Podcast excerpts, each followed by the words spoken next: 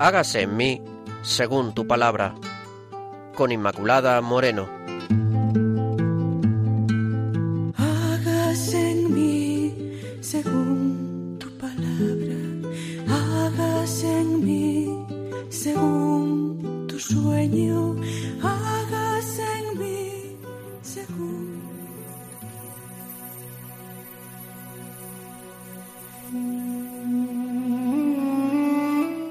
Queridos hermanos de Radio María, bienvenidos al programa Hágate en mí según tu palabra.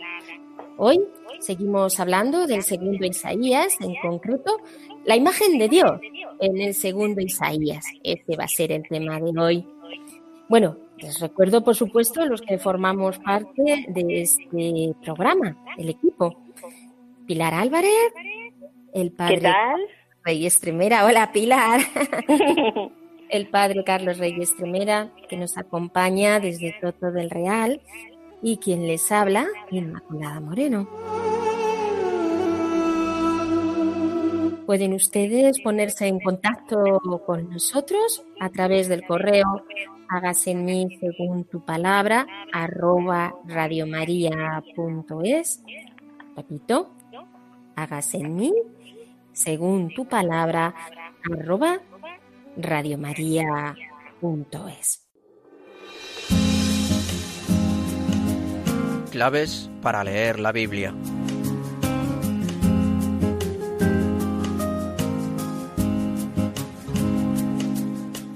Bien, pues vamos a empezar entonces con esas claves para leer la Biblia.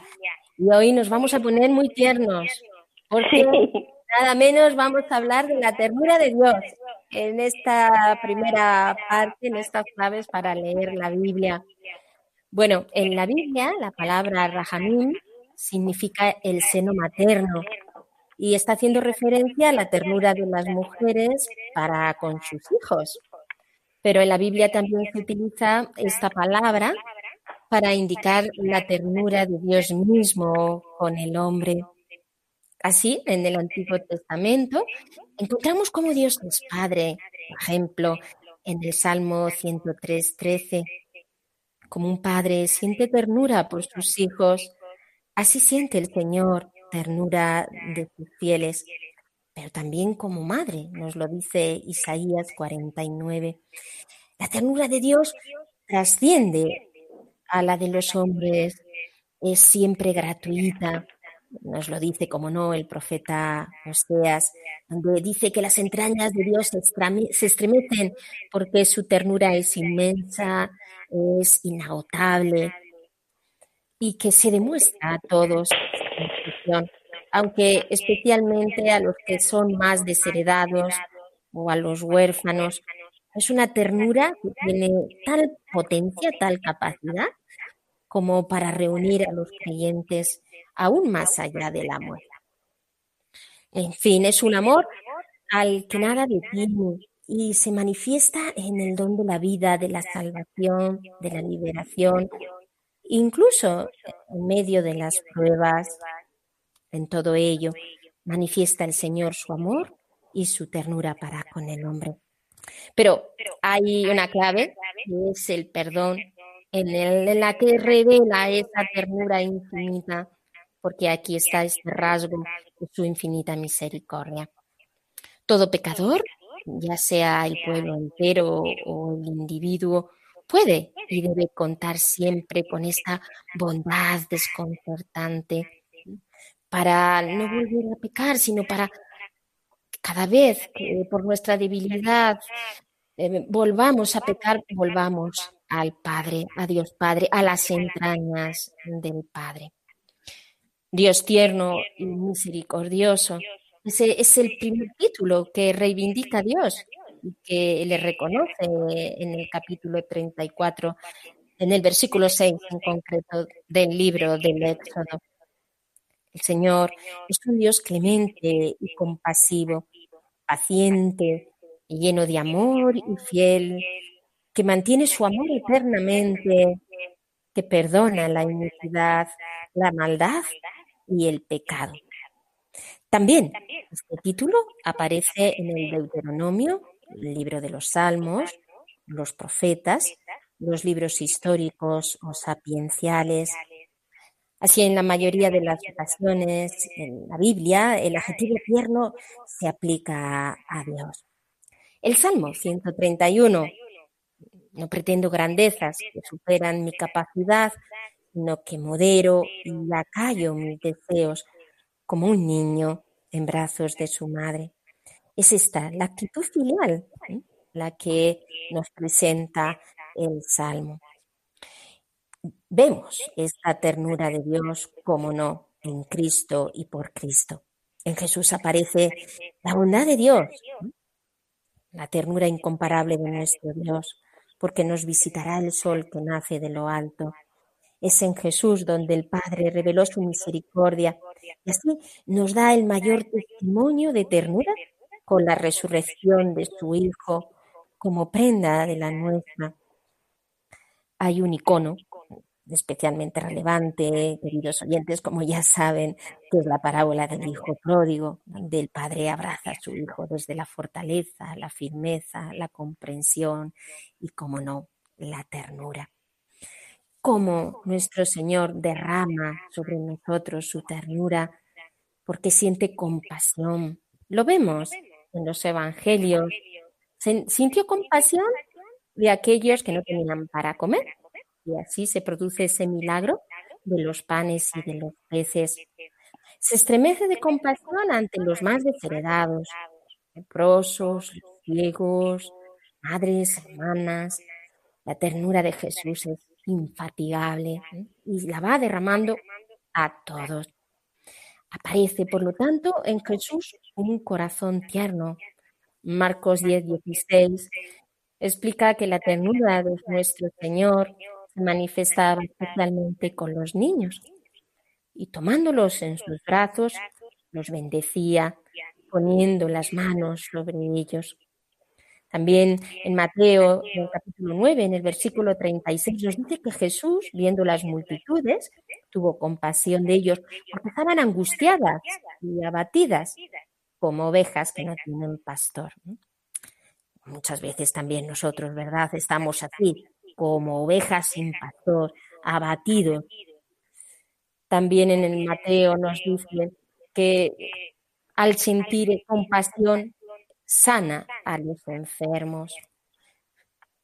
O en aquella frase tan hermosa, Jerusalén, Jerusalén, la que mata a los profetas y apedrea a los que son enviados a ella, cuántas veces quise juntar a tus hijos como la gallina junta sus polluelos debajo de sus alas y no quisiste. Expresa una gran ternura en aquella escena cuando entrega al pie de la cruz a su madre, a su discípulo Juan, mujer, he ahí a tu hijo. Después dijo al discípulo, he ahí a tu madre. Y desde aquella hora el discípulo la recibió en su propia casa. O cómo no también contemplar la ternura de María, porque la ternura de María quedó también impresa en su hijo. Como no contemplar la ternura de María al acariciar a su pequeño, al sostenerlo, al cuidarle, al mimarle. Pues bueno, como saben hacer las madres con esa capacidad que Dios les da para entender y saber estar ahí protegiendo desde el amor y desde la comprensión a sus pequeños. O ese abrazo de María, del cuerpo muerto de Jesús. O la ternura de María, como no, cuánta debía de ser a los apóstoles, pues que ella y su ternura fue la que los impulsó a la evangelización y los sostuvo. Por tanto, queridos oyentes, y de aquí de esto brota de la palabra cristiano de tener muy presente esta ternura de Dios, porque Dios quiere que la ternura penetre en nuestros corazones y aquellos que renacen en Cristo han de tener las entrañas de Cristo, como nos dice San Pablo, tener los sentimientos de Cristo y revestirnos así de las entrañas de nuestro Señor. Así pues, esto significa, entre otras cosas, no negar el perdón al prójimo y imitar a nuestro Padre, que es compasivo y misericordioso, así como expresar esta misericordia, como lo hizo el buen samaritano. Voy a terminar esta parte, queridos oyentes, con una frase del Papa Francisco que inspirándose en la lectura de Isaías, habla de la ternura de Dios comparándola con la de una madre con su hijo. Es tanta la cercanía que Dios se presenta aquí como una mamá, como una mamá que dialoga con su niño, una mamá cuando canta la canción de cuna y toma la voz del niño y se hace pequeña como el hijito y habla con el tono del niño hasta el punto de parecer ridículo si uno no entiende qué cosa tan grande hay ahí. No temas, gusanillo de Jacob. ¿Cuántas veces una madre dice estas cosas cuando acaricia a su niño? Y lo acaricia y lo acerca a ella. Y esto es lo que hace Dios con, nosotros, nos acaricia. Es la ternura de Dios está tan cerca de nosotros que se expresa con la ternura de un amado.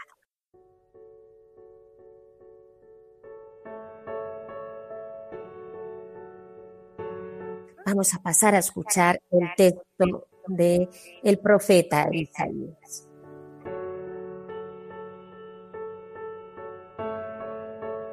Grita de alegría estéril que no has dado a luz prorrumpe en gritos de gozo y algazara, tú que no has estado de parto, pues son más numerosos los hijos de la abandonada que los hijos de la casada, dice el Señor.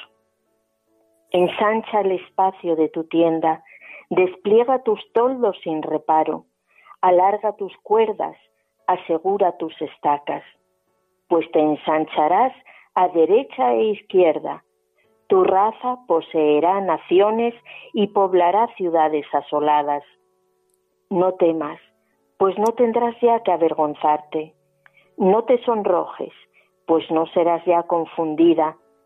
Olvidarás la afrenta de tu juventud y no te acordarás del oprobio de tu viudez, pues tu esposo será tu creador, cuyo nombre es Señor Todopoderoso, tu Redentor el Santo de Israel que se llama Dios de toda la tierra. Sí, como a una mujer abandonada y desolada, te ha requerido el Señor. A la esposa tomada en la juventud, ¿se la puede rechazar? Dice tu Dios. Solo por un momento te había abandonado, pero con inmensa piedad te recojo de nuevo. En un rapto de mi cólera Oculté de mí tu rostro un instante, mas con eterna bondad de ti me apiado, dice tu Redentor, el Señor. Me pasa como en los días de Noé, cuando juré que las aguas de Noé no volverían a anegar la tierra, así ahora juro no irritarme más contra ti, no volveré a amenazarte. Vacilarán los montes, las colinas se conmoverán, pero mi bondad hacia ti no desaparecerá ni vacilará mi alianza de paz, dice el Señor. Ti se compadece. Oh desdichada, sacudida por la tempestad, desconsolada, yo asentaré tus piedras sobre malaquita y tus cimientos sobre zafiros. Haré de rubíes tus almenas, tus puertas de cristal, y todo tu recinto de piedras preciosas. Tus hijos serán todos discípulos del Señor. Grande será la dicha de tus hijos. Serás fundada en la justicia y estarás a salvo de la opresión, pues nada temerás, a salvo de la destrucción que nunca más te alcanzará. Esta es la heredad de los hijos del Señor, la justicia que yo les aseguro, dice el Señor.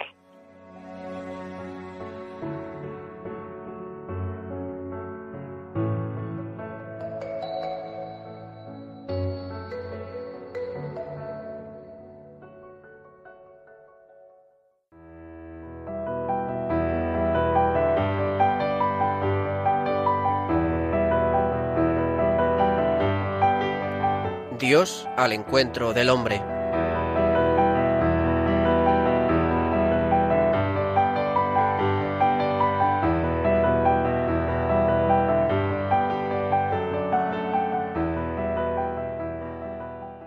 Pues ante este precioso texto que acabamos de escuchar de Isaías, ahora vamos a dar paso al padre Carlos Reyes Tremera. Les recuerdo que el padre Carlos Reyes Tremera es sacerdote salesiano que actualmente está en Soto del Real y que a través del texto nos va ofreciendo una reflexión sobre el segundo Isaías. Escuchamos ahora la reflexión del padre Carlos. Muy recordados radoyentes de Hagas en mí según tu palabra. Bienvenidos a nuestro tercer programa sobre el segundo Isaías, el profeta de los sueños de Dios para con el ser humano. Creo que nuestra exposición de hoy os agradará y consolará especialmente debido al rostro de Dios que el profeta presenta a sus coterráneos. Un Dios poderoso y fiel, dispuesto a salvarlos del exilio, al tiempo que amoroso y capaz de una ternura inmensa para con sus hijos. ¿Puede una madre olvidarse de su criatura, dice, dejar de querer al hijo, al hijo de sus entrañas? Pues aunque una madre olvidare a su hijo, dice Dios, yo nunca te olvidaré. Mucha atención, pues, a nuestra enseñanza de hoy. Es tan rica y consoladora.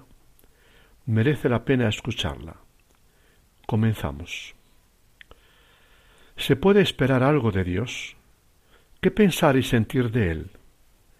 El profeta evangelista sale al paso de dos dudas del pueblo de su tiempo y del ser humano de todos los tiempos. ¿Le interesan los humanos a Dios? ¿Le duelen nuestras cadenas? Si es que nos ama, ¿puede realmente liberarnos de todos los poderes opresivos, políticos u otros, que nos ahogan? No es un Dios débil del que nada se puede esperar.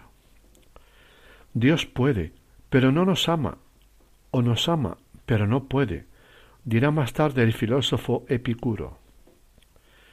La teología del pueblo judío debe inmensamente a este profeta de gran personalidad. Ofrece a su pueblo cautivo e incrédulo una imagen de Dios nueva, el rostro de un Dios poderoso y tierno a la vez. Durante varios siglos, desde los tiempos de David y Salomón, Israel Judá había vivido una fe en gran medida mágica y fundamentalista. Se servía de sus dogmas para sentirse seguro y confiado en su Dios Yahvé, manipulándolo a su modo. Los dogmas, la elección, la alianza, la presencia de Yahvé en el templo de Jerusalén, la inviolabilidad de Sión, las promesas a sus antepasados, los leía en función de sus necesidades e intereses colectivos del momento, en lugar de para dejarse guiar por Dios. Yahvé nos ha elegido, por lo tanto estamos seguros, venían a decir. Era una fe falsa, se lo decían los profetas una y otra vez. La destrucción del templo y de Jerusalén, la deportación y el exilio bajo Babilonia eran un hachazo a esta fe mágica, Ahora muchos pensaban que Yahvé era en realidad un dios vencido, menos fuerte que Marduk y los dioses babilonios. La historia que hacían, la historia la hacían Babilonia y sus dioses, la hacen los poderes fácticos de este mundo, sienten muchos hombres y mujeres de hoy. Yahvé, el Dios de Israel, no cuenta, no es de fiar, no es capaz de cambiar la historia o hacerla nueva, de transformar la condición humana a mejor. Ante esta mentalidad, el profeta evangelista se esfuerza por presentar un nuevo rostro de Dios Yahvé. No sólo existe, es el creador de todo y el árbitro de la historia. Y por ello es un Dios de fiar. Tiene el mérito de ofrecer una imagen de Dios grandiosa. Presenta una y otra vez a Dios mismo reivindicando su ser y su poder divinos. Ningún ser humano ni los dioses inventados por él pueden tener sus pretensiones divinas. Yo soy, yo soy el primero y el último, el eterno, sin comienzo alguno. Yo soy el Señor, desde siempre lo soy. Yo soy el Señor y no hay otro. Fuera de mí no hay otro Dios. ¿Con quién me podréis asemejar? Ya ves el incomparable. No hay ningún otro poder absoluto y total, único origen y fundamento último de toda la realidad. Soy el creador de todo, el que llama a ser a todos los seres, astros y tierra, animales y humanos. Desde mí comenzó el cosmos y la historia. Por mí está en marcha la historia y se abre un capítulo nuevo. Yo anuncio cosas nuevas, realizo algo nuevo. Yo transformo la realidad histórica y cambiaré vuestra situación. Solo yo muevo los hilos de la historia, moviendo para ello los peones, Ciro, los acontecimientos históricos, mis siervos. Soy la capacidad misma de crear historia nueva. Yo soy el Señor, yo soy justo y salvador, poderoso a favor de mi pueblo. No hay otros dioses o poderes absolutos, ni humanos ni divinos, ni trascendentes ni inmanentes, que dispongan de la historia. Son poderes relativos, Sólo el Señor tiene la justicia y el poder. Sólo Él puede hacer justicia al oprimido, sacarle de sus presiones. Frente a todos los sabios y adivinos de este mundo, yo soy el único sabio. No me escapa la misteriosidad de la historia, pero mis caminos no son vuestros caminos. Innumerables afirmaciones y páginas del segundo Isaías ofreciendo la imagen del Dios único y absoluto, Señor de la totalidad, cielos y tierra, hacedor de una historia nueva, y por ello queriendo despertar la confianza y la esperanza totales de sus oyentes y lectores en él. El profeta lanza en estilo retórico afirmaciones e interrogantes sin respuesta a los humanos. ¿Quién ha creado todo esto que existe? ¿Cuál es el origen último de todo? ¿Por qué el ser y los seres en lugar de la nada? dirán los filósofos. ¿Con qué ser humano o con qué dioses inventados por los humanos podéis compararme? Las naciones y grandes poderes de este mundo son gotas de un cubo, caducidad que pasa. ¿Por qué caen los poderosos imperios? ¿Qué puede el ser humano ante un tsunami? ¿Quién ha podido aconsejar a Dios desde el comienzo de los tiempos? El hombre es un ser aparecido muy tarde en la historia. ¿Puede pretender haber jugado un papel en el origen del cosmos y de la historia? ¿Quién puede medir las incontables e inconmensurables obras de Dios? El universo desborda al ser humano por todos los costados, también al moderno creador de sus ciencias. Sólo Dios puede llamar a cada estrella por su nombre. No es el hombre religioso el que crea a su Dios a la medida de sí, de sus deseos y necesidades, materiales, morales, espirituales, políticos, sociales, sino Dios, sino que es Dios el que crea al ser humano, a Israel y el cosmos entero. De ahí las sátiras contra los ídolos y sus fabricantes. El Dios Yahvé no es sólo el Dios de un pueblo, Israel Judá, es el Dios de toda la historia, de todos los pueblos, incluso del cosmos entero. El Dios que eligió y creó a Israel es también el que creó el cosmos entero con sus seres. Él es el abismo fontal de donde ha surgido todo. Afirmación hecha en orden a fundamentar y a crecer la fe de los creyentes. Planteamiento existencial. El Dios misterioso y escondido se da a conocer al ser humano en sus obras de la creación y de la historia. Con el segundo Isaías, teólogo además de profeta, se ha logrado una enorme ampliación cósmica histórica de la imagen de Dios. ¿Es el fin de la historia? La historia no está parada, avanza siempre hacia algo nuevo, dice el profeta. Los poderosos y opresivos sistemas político-económicos creados por el ser humano no van a durar indefinidamente. Cuando parece que, parece que son inconmovibles, y aquí Dios removiendo las cosas, recreando la historia. Dios es la capacidad de crear futuro, originar acontecimientos que abren una nueva época. Se pone a salvar, rescatar a su pueblo de la opresión. Israel va a vivir un nuevo éxodo, una nueva experiencia de liberación. Como siete siglos antes de Egipto, dentro de poco tiempo saldrá de Babilonia, y Dios le conducirá en marcha a triunfar a su tierra. Salida de Babilonia, marcha por el desierto, entrada en la tierra. Todo va a ser superior a las expectativas vividas bajo Moisés. Lo de antaño fue con prisas y medio de dificultades. Lo de ahora será triunfal, con calma, sin dificultades. El nuevo acontecimiento de salvación rebasará por mucho al mayor acontecimiento experimentado por Israel en toda la historia anterior. El antiguo Dios de la creación y de los antepasados superándose siempre a sí mismo y rompiendo los esquemas humanos cuando se pone a realizar algo a favor del ser humano. Lo nuevo que tiene pensado Dios para él tiene incluso carácter de escatológico, de algo insuperable. Yahvé es el Dios único y absoluto, yo Yahvé, yo solo, el Señor del cosmos y de la historia, el incomparable con nadie ni con nada, en poder, en sabiduría, en amor y solicitud tiernos. No hay otro frente a él. Los demás dioses ni existen. El gran dios Marduk de los babilonios es nada. Todo está en su mano. Todo él merece fe y adoración. Con este profeta, Israel Judá llega por fin, tras largo camino de siglos, a profesar el monoteísmo absoluto. Parejas con la afirmación del poder soberano de Dios único, Yahvé, desarrolla el segundo Isaías las abundantes sátiras o alegatos contra los dioses.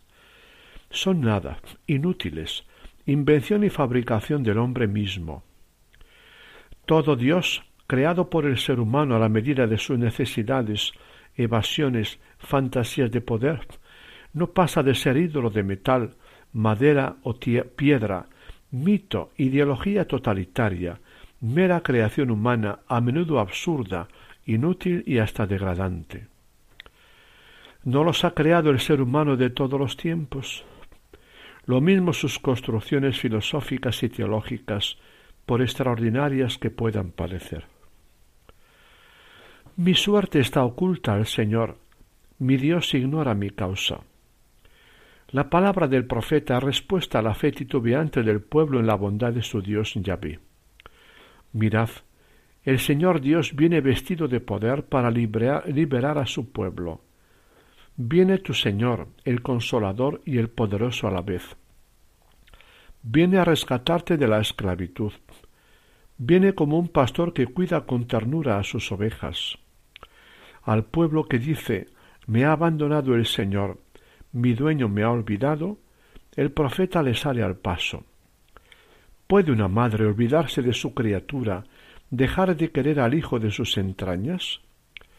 Pues aunque una madre olvidare a su hijo, yo nunca te olvidaré. Mira, en mis palmas te llevo tatuado. Sabrás que yo soy el Señor, que no defraudo a los seres que esperan en mí. Dios quiere hacer de madre con ellos. Les ha llevado y les llevará de nuevo en las entrañas maternas. Israel se siente esposa repudiada por Dios y dejada de su mano, pero éste deshace sus temores. Dios, por su evangelista, se ha puesto a deshacer todos los miedos y desconfianzas de su pueblo, a romper los muros y mecanismos de defensa del ser humano frente a su Dios amor. El Dios soberano es al mismo tiempo solicitud tierna. Así dice Yahvé, el que te creó, el que te formó. No temas, te he llamado por tu nombre, tú eres mío. Cuando cruce las aguas, yo estaré contigo, cuando pases por el fuego, no te quemarás. El Dios creador de cielos y tierra es el que ha creado también a Israel, ha querido su existencia para que sea pueblo suyo. Yo soy el Señor tu Dios, el que agita el mar y hace bramar sus olas. Mi nombre es Señor Todopoderoso. Te he cobijado a la sombra de mi mano, yo que desplegué el cielo y cimenté la tierra, te dije, tú eres mi pueblo. Más aún, quieres ser como su esposo, tierno y enamorado. El que te hizo te toma por esposa. Como a mujer abandonada y abatida te vuelve a llamar el Señor, como a esposa de juventud. Por un instante te abandoné, pero con gran cariño te reuniré. Te escondí mi rostro, pero con fidelidad eterna te quiero, dice el Señor que te quiere. Para que le correspondan, los convertirá en discípulos suyos que lleven la ley del amor en sus corazones. El Señor creador del cosmos y soberano de la historia es al mismo tiempo el pastor que reúne y conduce a su rebaño, toma en brazos a los corderos y hace recostar a las madres. El Dios eterno, Señor de cielo y tierra, da fuerza al cansado, brigor al inválido, los que esperan en el Señor renuevan sus fuerzas. El destierro ha sido como un paréntesis, un tiempo de catarsis, pero el Señor sigue fiel a la que era su esposa.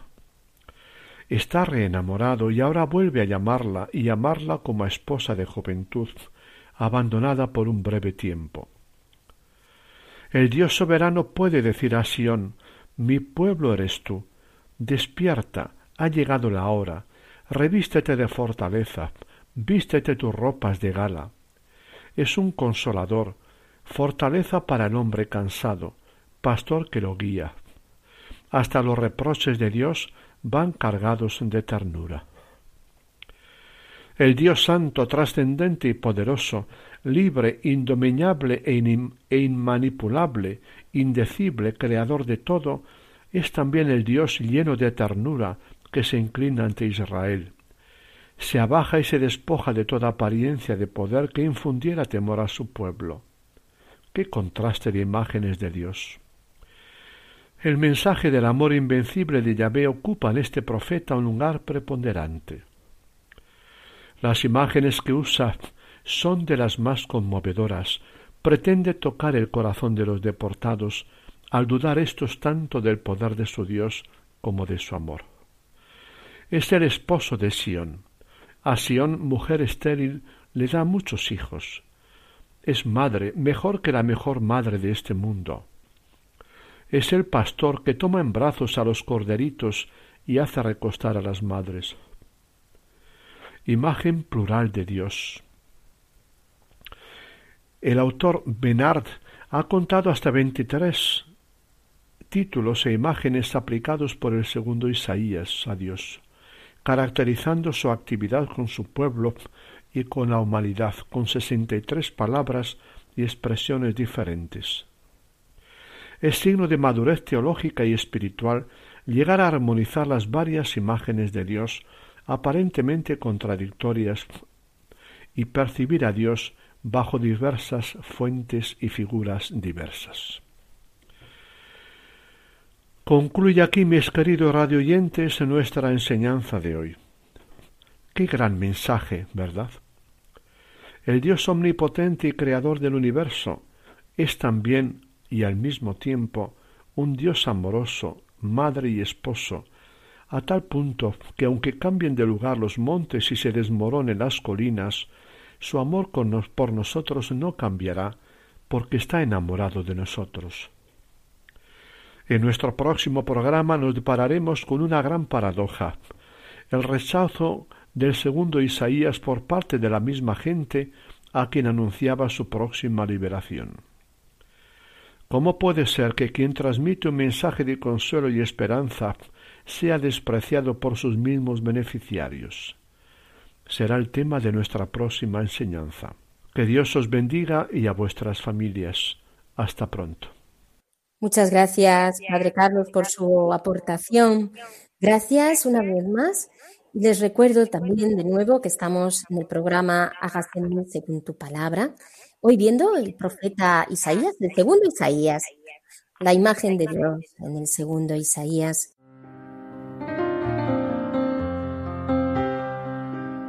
Rincón Bíblico.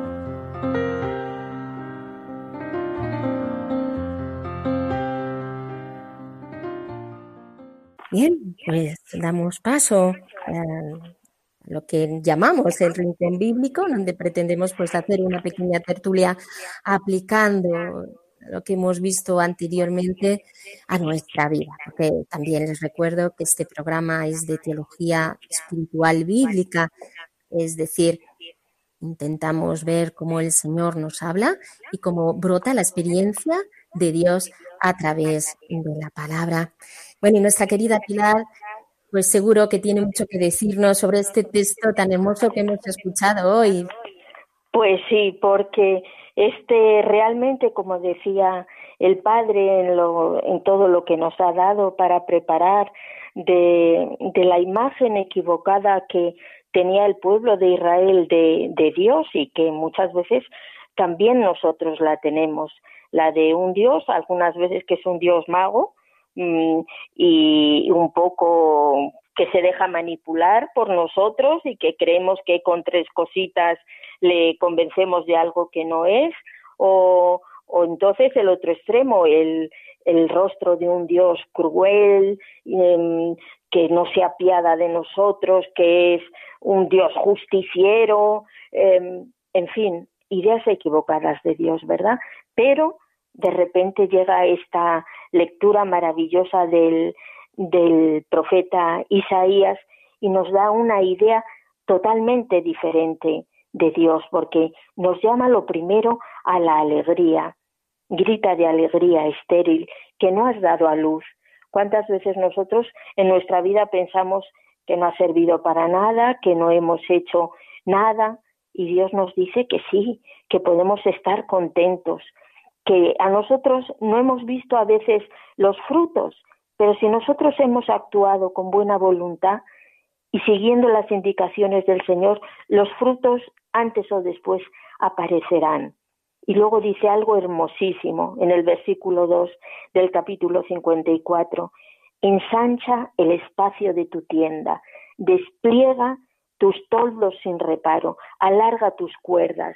¿Cuántas veces hemos tenido una idea de Dios que nos tenía como acomplejados o creyendo que no valíamos para nada y de repente el Señor te dice que ensanches el espacio de tu tienda, que despliegues tus toldos, que tú tienes capacidades que Dios te ha dado, que salgas de esa de esa de ese complejo que tienes de, de sentirte que no eres nada, que te muestres como Dios te ha hecho, que alargues tus cuerdas y que asegures tus estacas.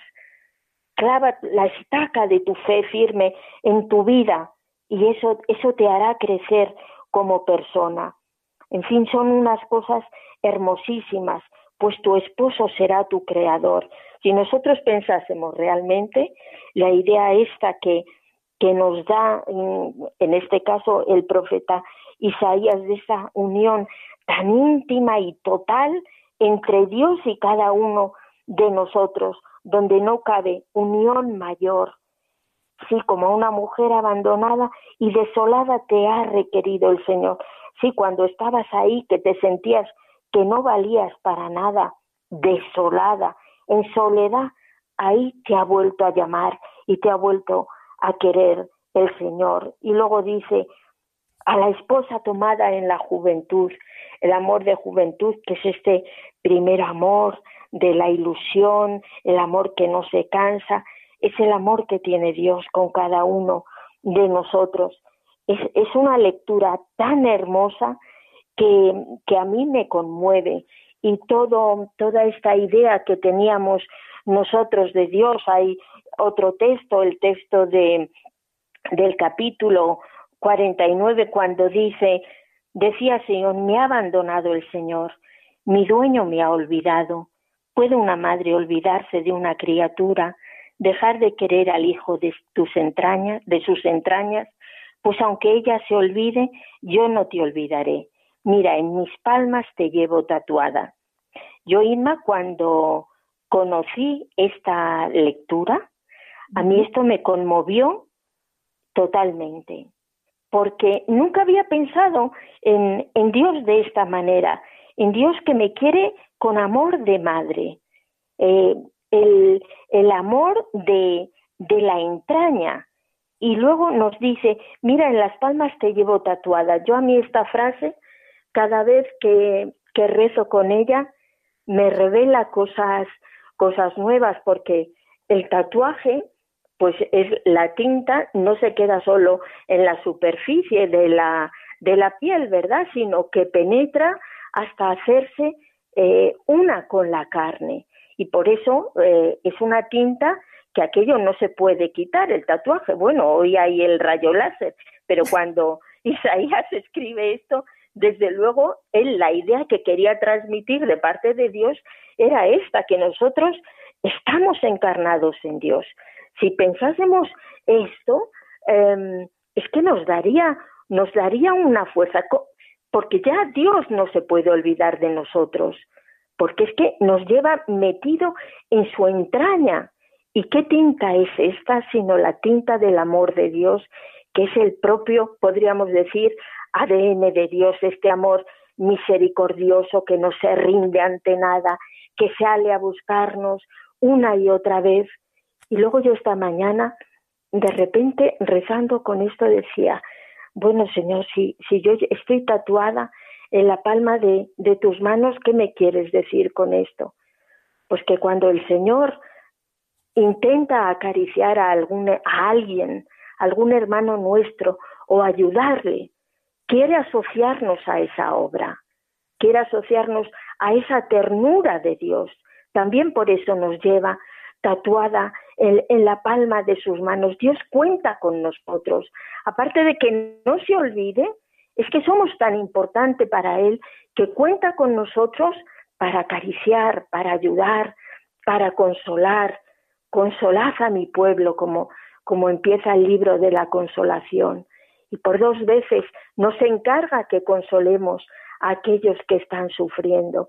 A mí esto me parece una cosa tan conmovedora, Inma, y queridos ser que estáis escuchando hoy este programa, que esto debería realmente cambiar nuestra vida, cambiar nuestra vida, porque a veces mm, eh, cuando nosotros pensamos, pero vamos a ver cómo es que Dios nos amó tanto que nos entregó a su Hijo.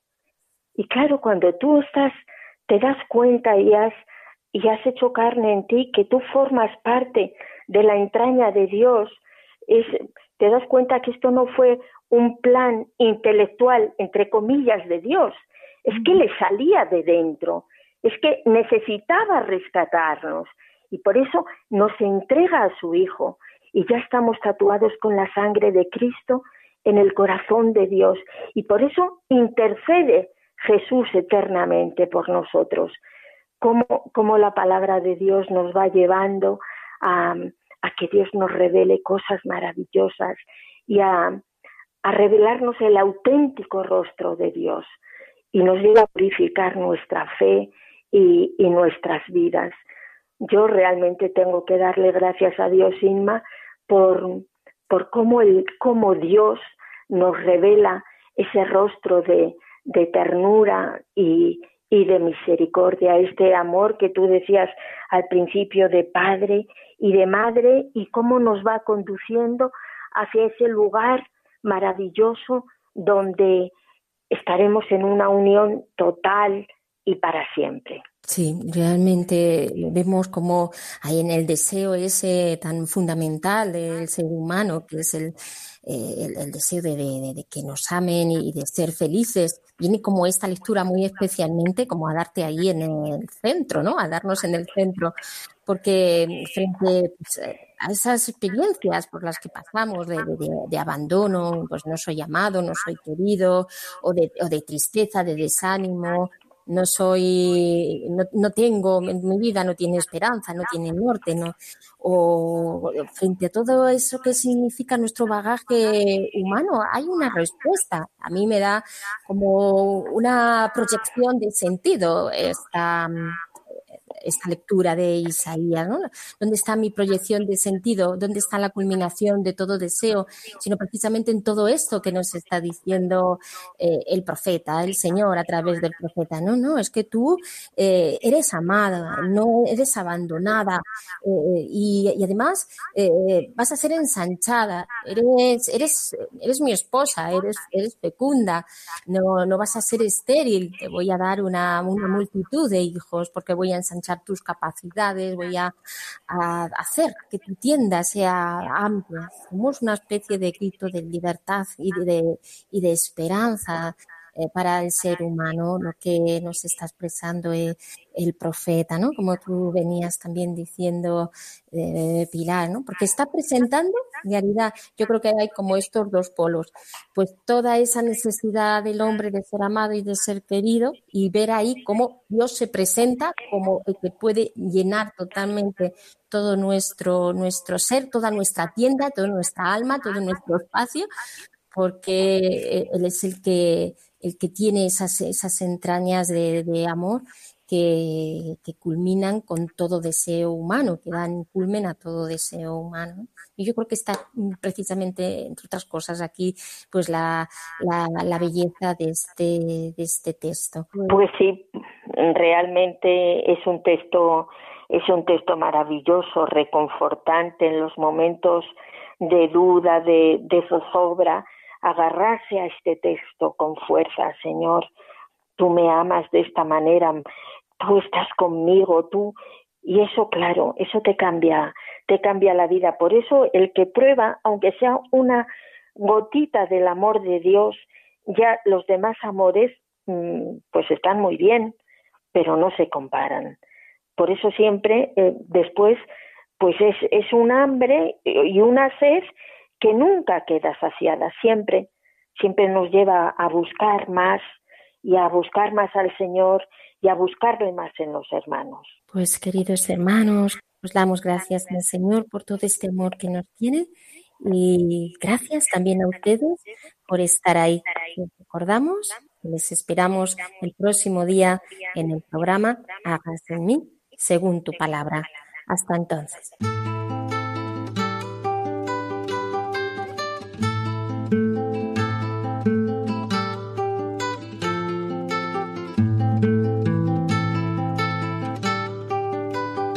han escuchado Hágase en mí según tu palabra, con Inmaculada Moreno.